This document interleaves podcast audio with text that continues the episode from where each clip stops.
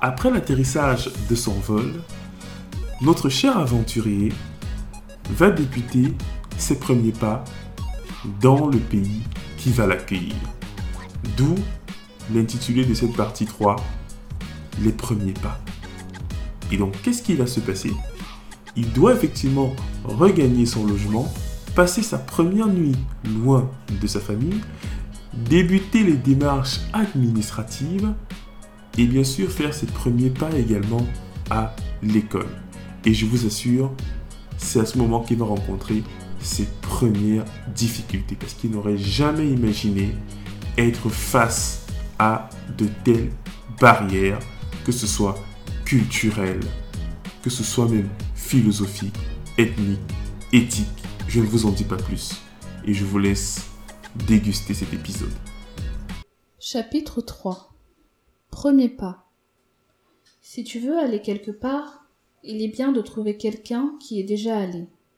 Robert Kiyosaki. Regagner son logement. Après avoir fait connaissance avec Henri, chargé par l'association des Camerounais de Rouen de me guider jusqu'à mon lieu de résidence, nous avons pris la route. Henri m'expliqua comment fonctionnent les transports en commun, le principe d'abonnement, de validation de titre de transport, d'amende, contrôleur, et enfin l'application qui permettait d'avoir en temps réel son trajet. Cette application indiquait le trajet à suivre avec une précision hallucinante, aussi bien sur les horaires que sur la géolocalisation des transports à emprunter. Malgré les valises que j'avais, Henri insista pour que nous allions nous asseoir pour prendre un verre et manger un truc. C'est vrai que j'avais faim, et un bon plat de beignets accompagné de haricots m'aurait fait du bien. Le rêve est vite tombé à l'eau. Nous sommes allés dans un fast-food dans lequel j'ai découvert le kebab, très chargé en viande et sauces de tout genre. J'ai adoré ce plat, mais pas autant que mes beignets haricots. Au moment de partir, Henri me dit que nous allions régler. Je me disais que c'est lui qui paierait, pour nous deux, vu que c'est lui qui m'avait invité. Ma première leçon fut celle-ci. Au restaurant, chacun paie son plat, même si on t'invite. Heureusement que j'avais l'argent en espèces que mon papa m'avait remis. Durant notre échange au fast-food, il me conseillait sur la vie en France et me donnait quelques pistes pour apprendre à me débrouiller. Lui, il était en dernière année d'études en droit et préparait son mémoire dont la soutenance devait avoir lieu dans deux mois. Il avait fait son stage dans un cabinet d'avocats réputé et comptait trouver du boulot du côté de Paris, car selon lui, il y a plus d'opportunités de ce côté-là. Nous devions désormais regagner mon logement, qui d'après l'application se situait à trente minutes de transport en commun de notre position. Dès mon entrée dans le bus, je devais valider mon titre de transport avant de m'installer sur une place libre. Dès lors que nous étions installés, Henri m'expliqua quelques règles dans les transports en commun. À chaque fois qu'on l'on entre dans un bus, tramway et métro, il faut systématiquement valider, même si nous l'avions fait dans le bus précédent. Cela permet à la société gérant la mobilité dans la ville de mieux dimensionner et investir pour améliorer la desserte, bien sûr faisant des économies au passage. La seconde règle était le respect des personnes âgées. Des places leur étaient réservées et même si ce n'était pas le cas, les règles de courtoisie voudraient qu'on leur cède la place. La troisième concernait la sortie de bus. Dès l'annonce de mon arrêt, il fallait appuyer sur un bouton particulier pour demander au chauffeur de s'arrêter et pour demander l'arrêt du bus depuis l'extérieur. Il fallait lever la main, comme on le fait au Cameroun pour stopper un taxi. Tellement nous étions plongés dans notre échange que nous avons manqué l'arrêt qui nous concernait et nous sommes descendus deux arrêts plus loin. En utilisant une application pour GPS, on a pu constater que nous étions à cinq minutes à pied de mon logement. À notre arrivée au logement, il était 19 heures, et le bailleur était présent pour faire l'état des lieux et me remettre les clés. Après avoir rempli et signé le contrat, le bailleur s'en alla, et Henri aussi. Je me retrouvai tout seul dans ma chambre de douze mètres carrés, ne sachant pas par quoi commencer. Et puis, je m'étais dit qu'il fallait que j'écrive à ma famille. Le bailleur m'ayant communiqué les identifiants Wi-Fi, j'écrivais un message par WhatsApp à mes parents et amis. Le temps de me changer et prendre une douche, le sommeil commença à envahir mon corps. La première nuit. Aux environs de vingt-deux heures, je fus pris d'une fatigue résultant de l'épuisement engendré par mon voyage, qui aura duré une journée entière sans que je ne ferme l'œil. La petite sieste que j'ai eu l'occasion de faire dans l'avion n'avait visiblement pas eu d'effet. Je devais donc rattraper tout cela. Mais avant, et comme tous les soirs, je fis ma prière en remerciant le Seigneur de m'avoir permis de bien voyager et d'être arrivé en bonne santé. Je brossai également mes dents et j'allais enfin m'allonger sur mon lit, d'une place, regrettant celui de deux places du Cameroun. À ma grande surprise, je ne trouvais pas le sommeil. Mes pensées étaient très diffuses, et j'avais du mal à me concentrer. J'avais du mal à m'expliquer cette angoisse et cette tristesse qui m'envahissait. Pensant être victime d'une crise de panique, je me levai brusquement, me rendis aux toilettes et me suis mise à vomir. Après cette séquence, que je n'ai jamais réussi à m'expliquer, je repartis à la quête du sommeil, bien décidé à le retrouver par tous les moyens. Je pensais déjà à mon programme du dimanche qui serait consacré au déballage de mes affaires, à la visite de la ville avec Henri et à la cuisine. Pour accélérer la venue du sommeil, je me mis à compter d'un à un million dans l'espoir que cela fonctionne comme dans les nombreux films que j'avais visionnés. Heureusement pour moi, le nombre cent est le dernier que je me rappelle avoir prononcé. Je m'étais réveillé plusieurs fois dans la nuit pour aller uriner, comme à mon habitude, à la seule différence que la configuration des lieux avait changé. L'espace était bien plus réduite. J'avais rêvé cette nuit-là de ma famille en train de penser à moi, surtout ma maman, car elle était très attachée à ses enfants et ne supportait pas qu'on soit loin d'elle. Je voyais également mon papa en train de rassurer ma mère en lui disant que tout ira bien. Et enfin, mes petits frères et sœurs qui imaginaient déjà les jeux que je leur offrirais comme cadeau à mon retour. Dès mon réveil, je comptais les appeler en vidéo afin de leur raconter mon aventure et leur dire à quel point j'étais impressionnée par le système de transport en France. Je leur montrerai aussi ma minuscule chambre et prendrai leur avis sur comment l'aménager. Ma copine et mon meilleur ami ne seraient pas en reste, car après ma famille, ce sera à leur tour de suivre le déroulé de mes premières heures en France. Ma copine me manquait déjà énormément, sa présence et ses câlins aussi. Le matin pointa le bout de son nez. J'allais prendre ma douche matinale, et au moment d'appeler ma famille, mon téléphone était déchargé. Je le mis en charge pendant que je préparais mon petit déjeuner, je n'étais plus qu'à quelques minutes de parler à mes proches. Impatience de discuter avec mes parents. Après avoir pris mon petit déjeuner, je pris mon téléphone qui avait suffisamment d'énergie pour que je puisse appeler ma famille. Je lançai l'appel vidéo sur WhatsApp en espérant que la connexion soit de bonne qualité, car écouter leur voix ne m'aurait pas suffi. Je voulais leur montrer où je vivais, paysage et constater le soulagement sur leur visage. Les deux premiers appels étaient sans réponse. Pour la prochaine tentative, j'appelai plutôt mon petit frère. Malheureusement, il n'était pas à la maison, mais avec ses amis en balade. Nous avons échangé quelques formules de politesse. Je lui ai raconté par la suite ma courte aventure et présenté où je me retrouvais. Il me fit comprendre que notre maman était très inquiète depuis mon départ et que je devais au plus vite la rappeler. On se dit au revoir. Je m'aperçus que j'avais un appel en absence de ma maman. C'est avec un immense sourire que je relançai l'appel. Dès qu'elle décrocha, elle se mit à crier et appeler mon papa et toutes les personnes présentes à la maison. Je me rappelle encore de cette scène comme si c'était hier. La première chose qu'elle m'avait demandé était de savoir si j'avais bien rangé les comprimés de paludisme qu'elle m'avait remis avant mon voyage, question à laquelle j'avais répondu par l'affirmative. Puis, elle m'avait demandé de filmer ma chambre, et comme vous pouvez vous en douter, elle s'était plainte auprès de mon papa que la chambre était trop minuscule. Mon père, rigolant, lui fit remarquer que le contexte en France est différent. La vie est suffisamment difficile pour les étudiants à tel point que 12 mètres carrés est un palace en France. La seconde série de questions de ma mère concernait la nourriture, à savoir est-ce que j'avais un frigo suffisamment grand pour conserver toute ma ration de cuisine camerounaise? Vu que la chambre était meublée, j'avais eu droit à un frigo, sauf que mes repas y suffisaient à peine. Le frigo était très petit. Mais je ne l'ai pas dit à ma mère, de peur qu'elle ne fasse tout un scandale. Elle posait tout un tas de questions sur mon voyage. Comment les gens réagissaient en voyant un noir? Je lui répondis que nous n'étions pas au Moyen Âge, et les noirs n'étaient plus une nouveauté en France. Donc, tout allait pour le mieux, pour l'instant.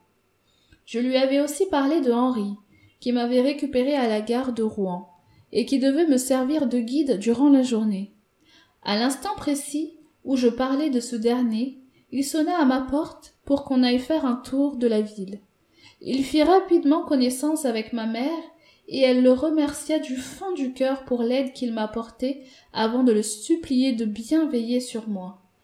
Avant de raccrocher, elle me demanda de lui promettre d'être prudent dans tout ce que je ferais durant mon séjour. Mon papa, très discret, me disait juste bonne chance, et c'était tout.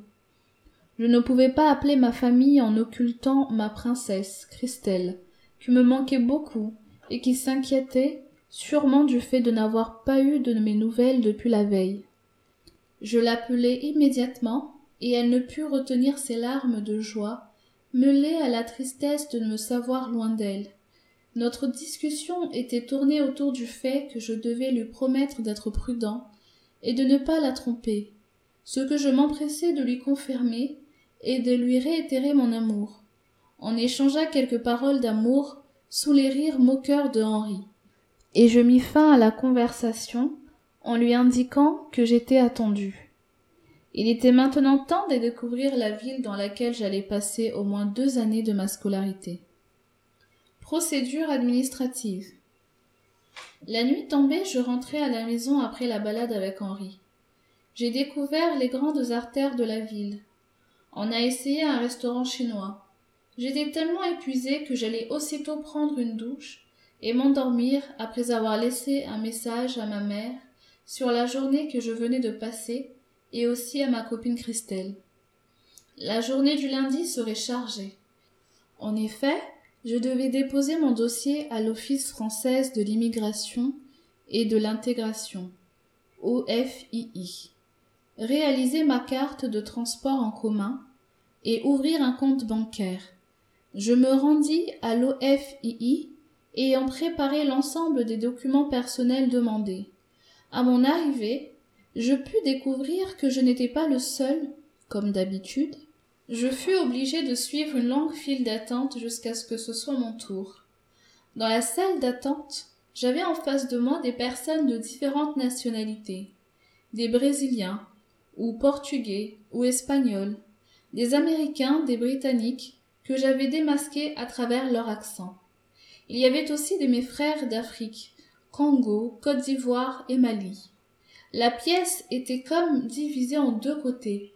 Les noirs s'asseyaient les uns à côté des autres, et blancs de même. Je pense que cela est un élément d'autodéfense face à l'étranger, à la nouveauté qui fait en sorte qu'on se replie sur nous-mêmes et sur ceux qui sont comme nous, qui nous ressemblent physiquement. À l'entrée de la salle d'attente, j'avais pris un ticket sur lequel était marqué un numéro d'ordre de passage. Quand mon numéro s'afficha à l'écran, je bondis de ma chaise pour entrer dans le bureau de l'agent, ne supportant plus de rester assis. Dans le bureau, l'agent contrôla mes documents et me posa quelques questions et m'informa que je serais contacté ultérieurement pour passer les examens médicaux à l'adresse qui me sera envoyée. Ces examens ne font plus partie de la procédure à ce jour. Je me rendis ensuite à l'agence de transport en commun la plus proche, à l'aide de l'application qui m'indiqua clairement le chemin à suivre. Le scénario était le même. Ticket, salle d'attente, attente longue et interminable. À la seule différence que l'on avait droit à un shooting photo pour que les usagers soient physiquement identifiables lors des contrôles. Je fis un grand sourire qui ne passait pas inaperçu auprès de l'agent, qui ne manqua pas de se moquer gentiment de moi. J'avais réglé les frais de fabrication de la carte et le montant correspondant à l'abonnement d'un mois, environ trente euros. Maintenant que j'étais en règle au niveau du transport, je pouvais aller où je voulais en validant préalablement ma carte sur les bornes mises à disposition. Il ne me restait plus que la banque.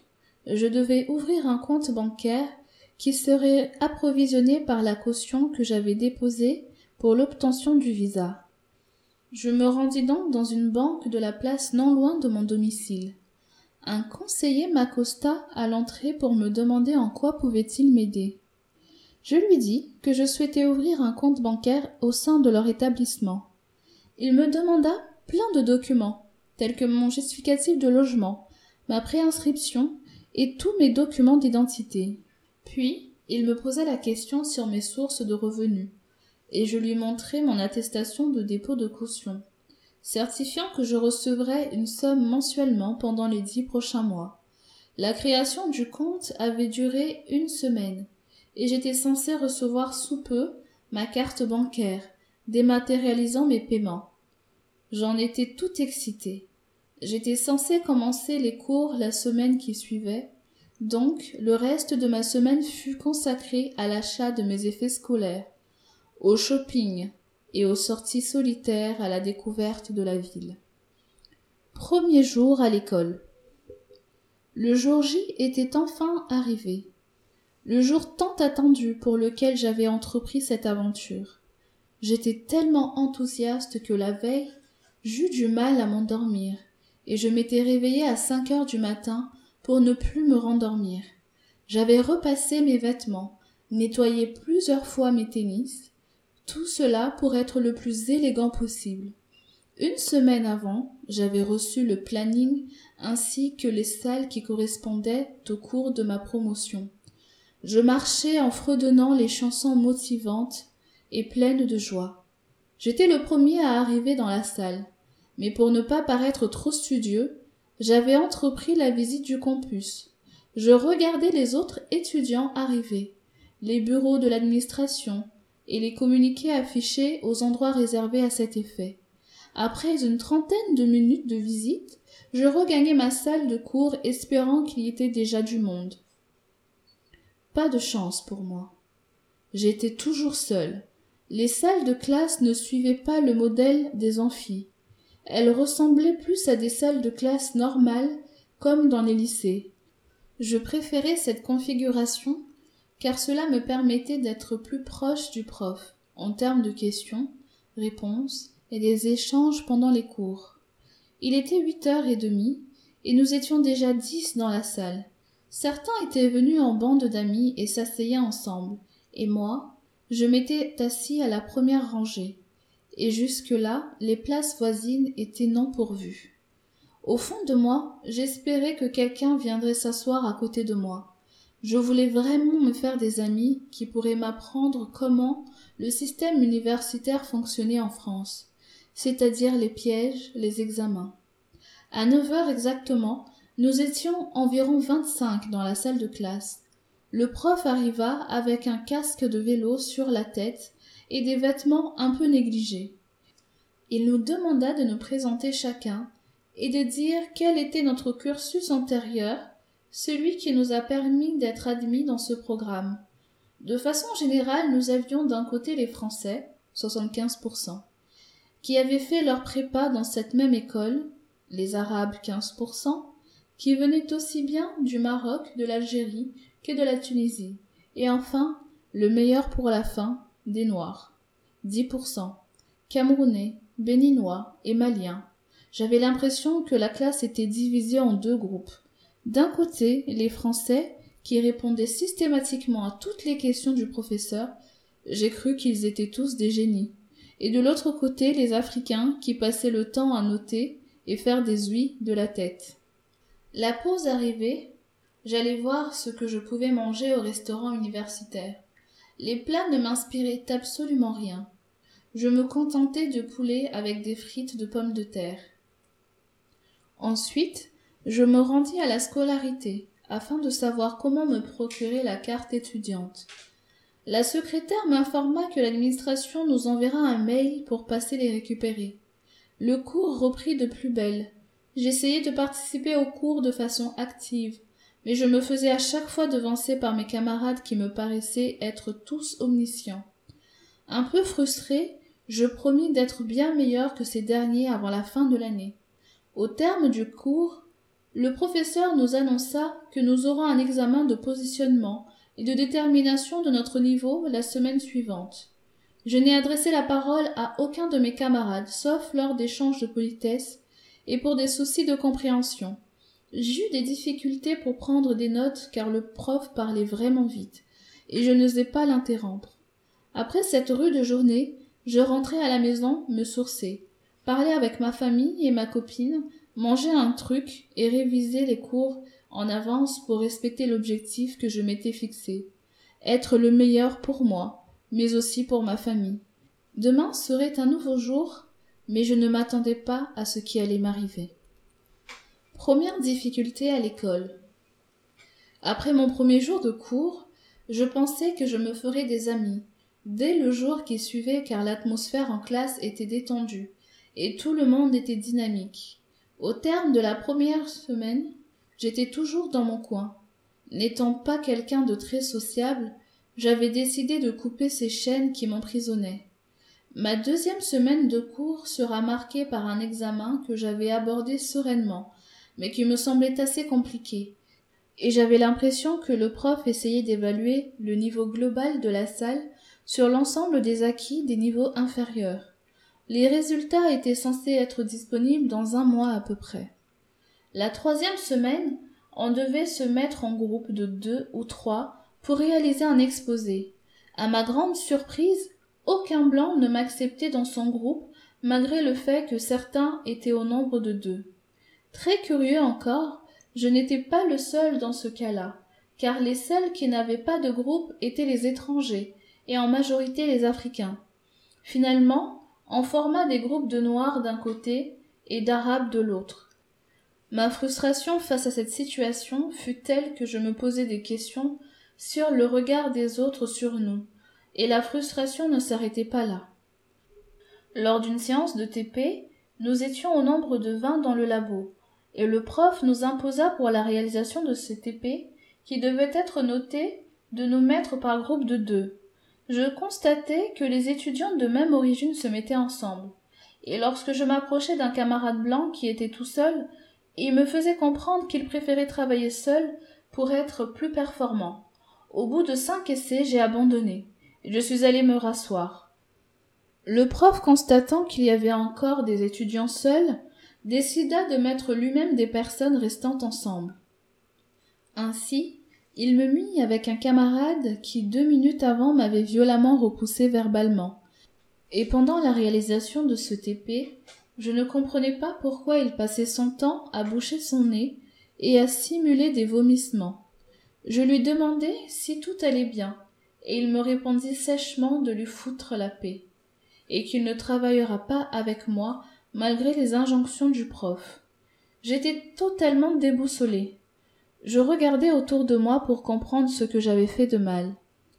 Est-ce que j'étais aussi détestable que ça? Sentais-je le bouc? Avais-je des allures de gangster? J'eus ma réponse bien plus tard. Mais pour l'instant, tenons-nous aux événements de ce jour. Je pensais avoir touché le fond, que non. Lors du rendu des copies, à ma grande surprise, mon camarade avec qui j'étais censé rendre une copie commune remit sa propre copie à lui avec son seul nom dessus, et moi avec nos deux noms dessus. Le comble de l'ironie, je fis un tour aux toilettes, car je ne me sentais vraiment pas bien. Une crise d'angoisse commençait à pointer le bout de son nez. Heureusement, une camarade béninoise avait assisté à la scène, et m'avait suivi pour savoir si tout allait bien. Rien n'allait bien du tout, car à cause de cette situation, je m'étais retrouvée dans les toilettes des femmes par erreur. Heureusement que ma camarade Sonia était entrée pour m'extirper de ce sanctuaire réservée à la jante féminine. Sinon, j'aurais eu droit à des remontrances. Je lui avais relaté la scène. Elle était très à l'écoute, remontée et d'une nature impulsive. Je l'empêchai d'aller mettre une gifle à ce dernier pour son comportement intolérable. Ma discussion avec Sonia fut très réconfortante, et elle partageait les mêmes frustrations que moi. On s'entendait plutôt bien, et on alla prendre le déjeuner ensemble. Enfin, je venais de me faire une connaissance qui deviendra une de mes meilleures amies. Elle m'informa qu'il y a une fête organisée le week-end pour l'accueil des étudiants africains au campus même et que je devais pas la manquer. Arrivé dans ma chambre, je discutais de cette journée hors du commun avec ma famille et ma copine en leur disant que malgré une journée commencée difficilement, j'avais pu me faire une amie qui m'avait remonté le moral et encouragé d'aller de l'avant. Les premières amies. Le week-end était enfin arrivé et j'étais toute excitée d'aller à la soirée d'intégration organisée par l'Association des Africains de l'université. En journée, j'avais retrouvé Sonia dans le centre-ville afin de faire du shopping ensemble. Elle avait juste besoin de moi pour porter son butin après avoir dévalisé les boutiques pour femmes. Souhaitant moi aussi découvrir de nouveaux endroits, je l'accompagnais. Il était prévu de faire des courses en une heure mais finalement cela nous aurait pris quatre heures, avec une pause au milieu afin de retrouver la pêche. Je n'avais jamais marché autant dans ma vie, en particulier pour faire des courses. Je la raccompagnai chez elle. En effet, je devais jouer mon rôle de gros bras jusqu'à sa porte. Invita à dîner chez elle si j'avais du temps, proposition que je ne pouvais pas refuser. Un repas typiquement béninois comme je n'en avais jamais vu, et d'une saveur inoubliable. En réalité, les épices étaient très proches des nôtres au Cameroun. Je lui demandai où avait-elle acheté les épices africaines, et elle me répondit qu'il y avait des magasins africains un peu partout dans la ville, et m'indiqua celui qui était le plus proche de chez moi. Je lui ai dit où j'habitais. Par la suite, elle m'avait raconté un peu son histoire en France et comment elle est arrivée comme moi, arrivée toute seule en France, à la seule différence qu'elle ne venait pas directement de son pays d'origine, mais plutôt du Sénégal, où elle avait réalisé son cursus secondaire et supérieur après qu'elle et sa famille eurent quitté le Bénin de façon précipitée. On échangeait sur nos cultures et ambitions en France. Elle possédait la même motivation que moi, à savoir rendre nos familles fières de nous et être les meilleures dans notre domaine. Nous avions aussi un but inavoué qui était de montrer à nos professeurs et camarades que leur manque de considération envers les Africains n'était pas justifié. Ces derniers comprendront bientôt que les filles et les fils d'Afrique ont été formés comme il le faut. En fin d'après-midi, je rentrai chez moi, m'apprêtai pour la soirée, et Sonia très généreusement me fit un panier repas à emporter séquence que je ne dirai pas à ma copine pour éviter des crises de jalousie. Elle se doutait que je n'avais pas l'habitude de cuisiner. Je lui en étais très reconnaissante. Les transports en commun étant moins fréquents qu'en semaine, je mis une cinquantaine de minutes pour arriver chez moi. Aux environs de vingt heures, j'étais fin prêt, et je me rendis à la soirée vêtue d'un costume cravate, sapé comme jamais, et l'expression qui me caractérisait le plus à cet instant. En tout cas, dans ma tête. Arrivé sur place, on devait présenter notre carte d'étudiant à l'entrée pour justifier notre statut d'étudiant de l'université de Rouen, et nous étions ensuite invités à entrer. Dès mon entrée dans la salle, j'avais été frappé par l'atmosphère et le décor aux couleurs de l'Afrique, la savane, la forêt, les pagnes traditionnelles. J'écrivis à Sonia pour lui demander à quel niveau elle se trouvait. Elle me répondit qu'elle était déjà là et avait quelqu'un à me présenter. Je lui répondis que j'avais déjà une copine. Elle me rassura que ce n'était pas dans ce sens. Elle me présenta un Camerounais qui venait aussi d'arriver et qui se nommait Rigobert et Samba. Il étudiait la physique nucléaire, mais à ma grande surprise, il venait de Paris et pas de Rouen. Je me suis bien demandé comment il a fait pour entrer dans une soirée réservée aux étudiants de Rouen. Tous les trois, nous nous sommes mis à échanger sur tous les sujets, et Rigobert était un jeune comme moi, plein d'ambition et de projets pour développer le continent. Il m'expliquait plein de choses sur le monde et comment il entrevoyait le rôle de l'Afrique au sein de la géopolitique mondiale. Avis que je partageais bien évidemment. Puis, nous sommes allés danser jusqu'à ne plus tenir debout. Heureusement que notre nouvel ami Rigobert était véhiculé et nous accompagna après la fête.